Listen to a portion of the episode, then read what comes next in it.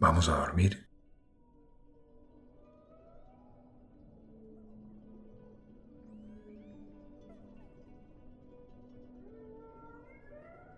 Cetácea es un infraorden del reino Animalia, conformado por mamíferos euterios.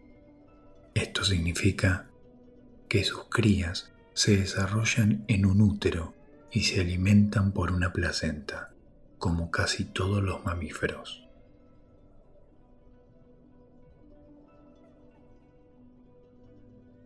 El nombre cetáceo proviene del griego ketos, que significa gran animal marino, para referirse a los animales acuáticos que tienen respiración pulmonar.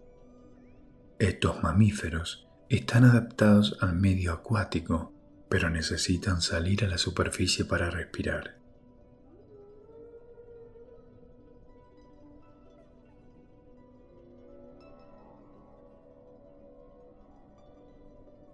Los cetáceos tienen un cuerpo hidrodinámico, parecido al de los peces y adaptado perfectamente a la vida en el mar, o en algunos casos, los ríos.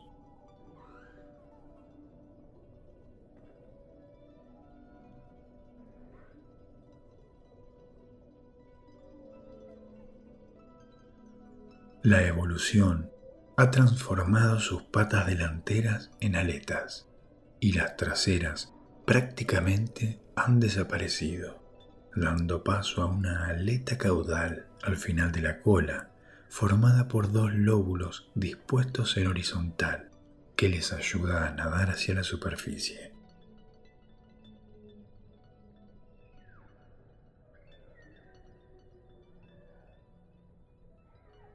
En la parte superior de la cabeza tienen uno o dos espiráculos es decir, fosas nasales, a través de los cuales pueden respirar en la superficie del agua cuando asoman el lomo.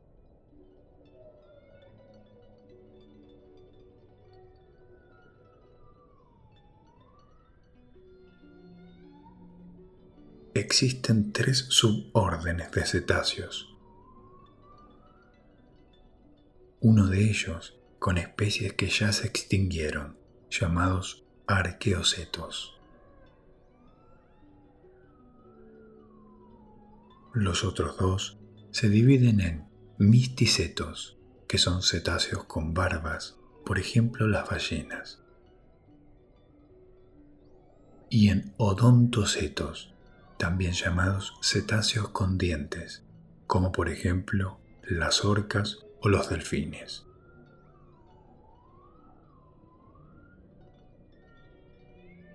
Los misticetos, conocidos comúnmente como ballenas barbadas, son los animales más grandes que han existido en el mundo. Más incluso que los dinosaurios. El grupo lo forman rorcuales y ballenas divididos en cuatro familias y quince especies.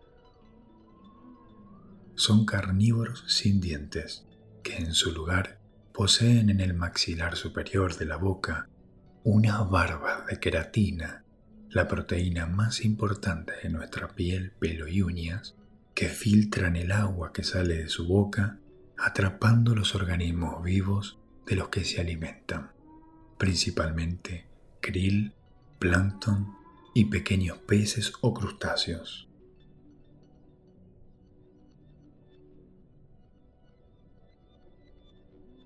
Tienen una gruesa capa de grasa que los aísla de las bajas temperaturas y las aguas frías donde habitan, y sus pulmones están adaptados para obtener un 80% del oxígeno del aire. En nosotros los humanos es de un 20%. Esto les otorga la capacidad de sumergirse a grandes profundidades, donde la presión es enorme.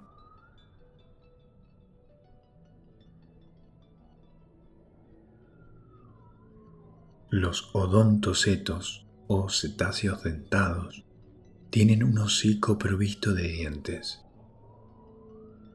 Tienen un solo espiráculo o fosa nasal para respirar y una frente abultada que esconde debajo un órgano que utilizan para la ecolocalización, que se llama melón.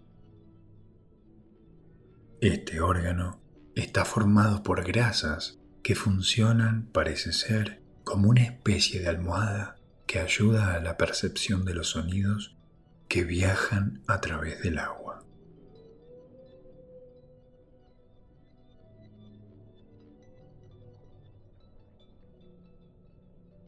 Este orden de animales está formado por ocho familias que incluyen a los delfines, dentro de los cuales se encuentran las orcas y los calderones, delfines de río, marsopas, cachalotes, sifios, belugas y narvales.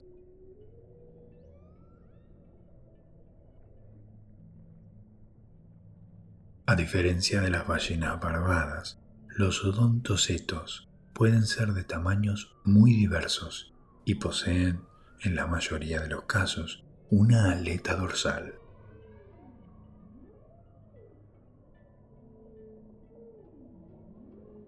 Las ballenas se dividen en tres familias. Los balénidos incluyen cuatro especies, las tres ballenas franca y la ballena de Groenlandia.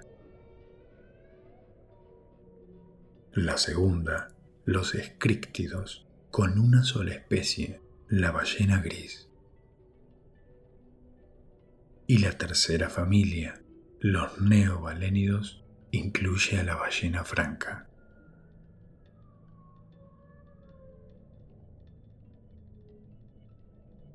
Los rorcuales son la familia más abundante y diversa de cetáceos barbados. incluyen a ocho especies de rorcual y a la yubarta o ballena jorobada. La principal característica de esta familia es la presencia de pliegues en la garganta. Estos pliegues se expanden enormemente cuando tragan grandes cantidades de agua para luego filtrar con sus barbas y obtener el krill del que se alimentan.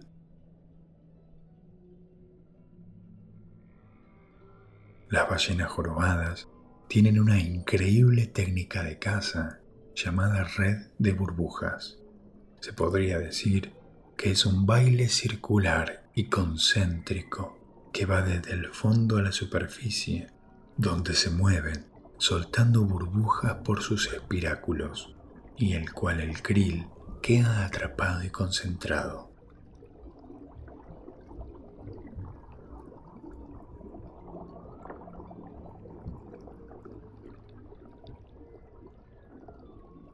dando así grandes festines a las ballenas en un solo bocado. Entre las especies de rorcual se destaca la Balaenoptera musculus o ballena azul, que es el animal más grande que ha existido nunca, con hasta 35 metros de longitud y 173 mil kilos de peso. Solo su corazón pesa 180 kilos.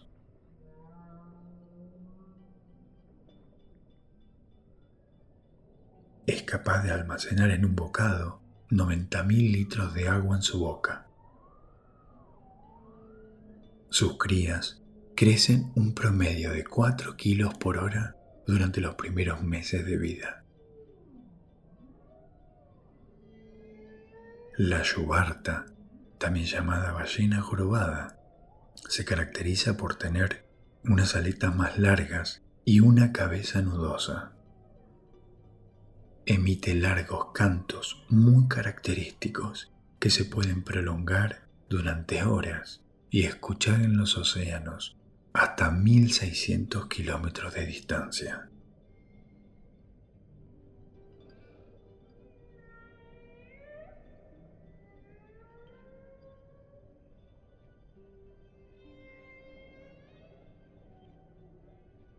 Actualmente hay 34 especies de delfines oceánicos, entre los que se encuentran las famosas orcas. Estos animales miden de 2 a 9 metros de largo. Tienen un cuerpo fusiforme, es decir, alargado, con extremidades muy cortas y adaptado para nadar a gran velocidad. Tienen un hocico alargado y un cerebro de gran tamaño, con la corteza más desarrollada que en la mayoría de los mamíferos.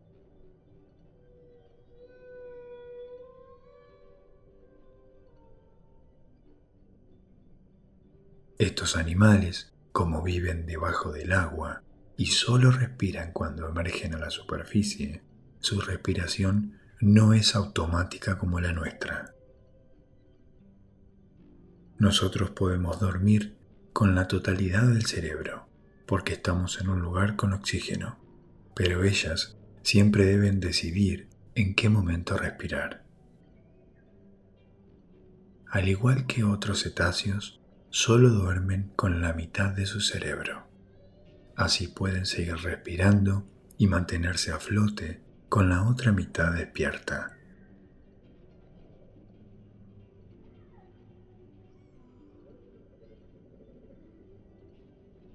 Existen dos familias de delfines de río, divididos en cuatro géneros y siete especies. Tienen hocicos largos y muy finos y una vista limitada, o en algunos casos inexistente, lo que les ha llevado a desarrollar mucho su sentido de ecolocalización.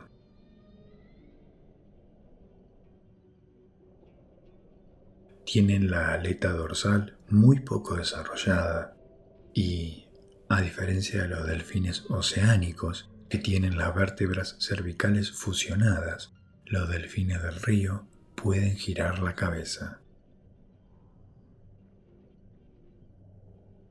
El delfín rosado del Amazonas es el delfín más grande del río. Puede medir hasta dos metros y medio de largo y su flexibilidad le permite moverse entre los bosques inundados para cazar a sus presas, pero su movimiento es más lento que los delfines oceánicos.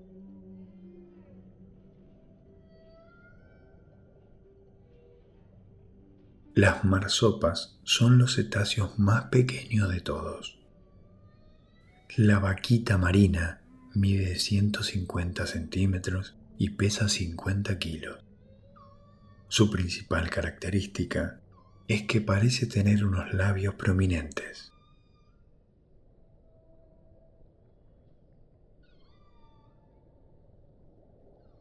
El cachalote es el animal con dientes más grande que existe, con hasta 20 metros de largo y 50.000 kilos de peso.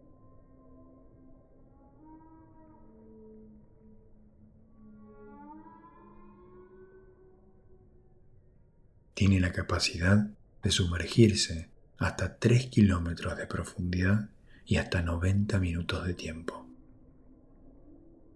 Es el depredador más grande que existe o ha existido. Tiene una cabeza enorme, ocupando un tercio de su longitud.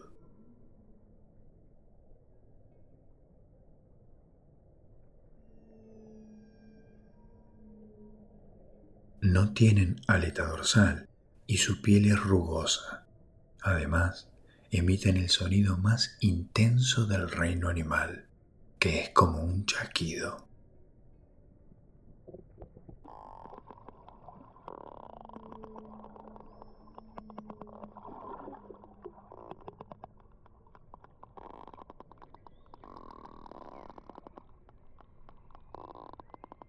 Una característica de los cachalotes es el spermaceti, una cera blanquecina presente en las cavidades del cráneo.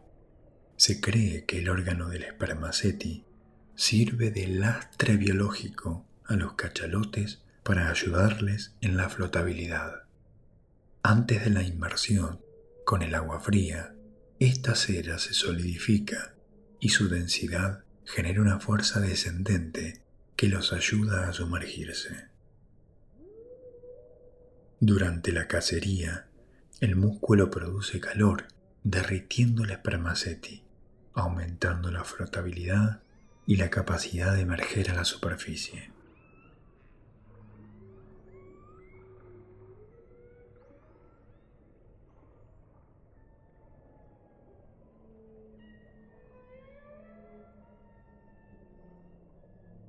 Las belugas y los narvales son dos especies de cetáceos pertenecientes a la misma familia, los monodóntidos.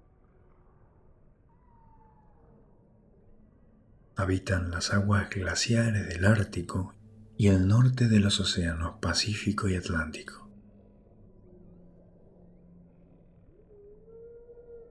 La beluga es el único cetáceo de color blanco, también conocida como ballena blanca. No tiene aleta dorsal y su frente es prominente para albergar su órgano melón de gran tamaño.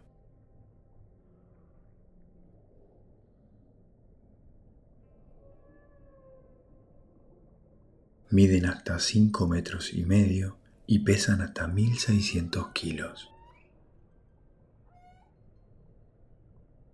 Su cuerpo está cubierto con más grasa que otros cetáceos para protegerlos de las frías aguas.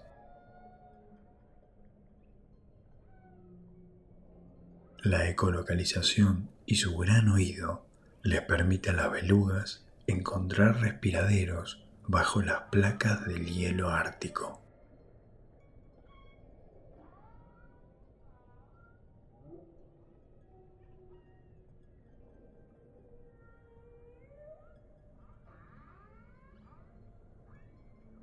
El cetáceo que más me fascina es el unicornio del Ártico, el monodón monoceros, conocido como narval.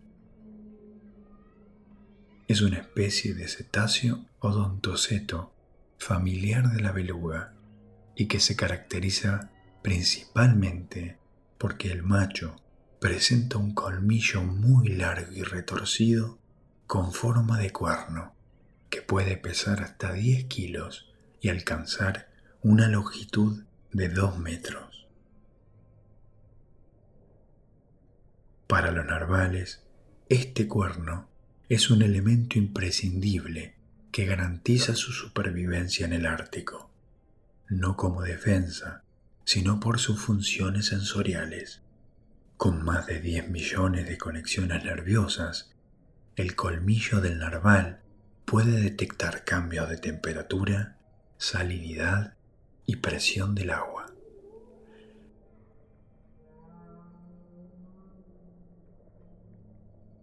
Estos animales pueden sumergirse a grandes profundidades para cazar peces y crustáceos. Miden hasta 5 metros y pesan entre 100 y 1600 kilos pueden vivir más de 50 años. Sin embargo, hace un tiempo fue encontrada un ejemplar que habría alcanzado unos 115 años.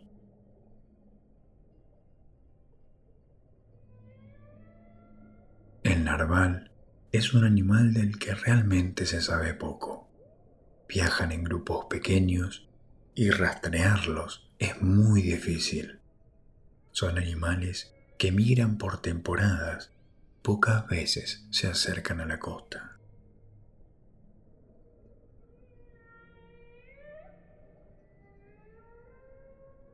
Cuando en 1593 Cornelius de Jode publicó su famoso atlas Speculum Orbis Terrarum, dibujó sobre los mares cercanos al Polo Norte un extraño animal un caballo con cola de pez y un largo cuerno en la frente.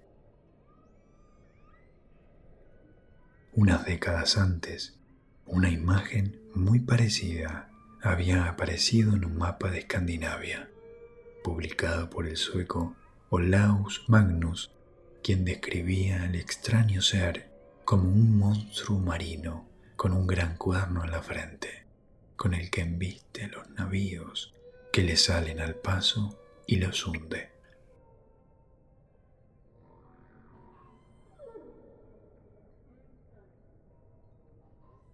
Es posible que un animal del mar extraordinariamente pacífico, que lleva en la frente una lanza de marfil de cuatro o cinco metros, estriada en toda su longitud terminada en aguja, pueda pasar inadvertido para millones de seres.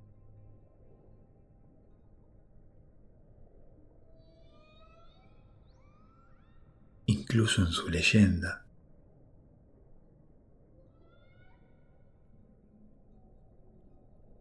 incluso en su maravilloso nombre.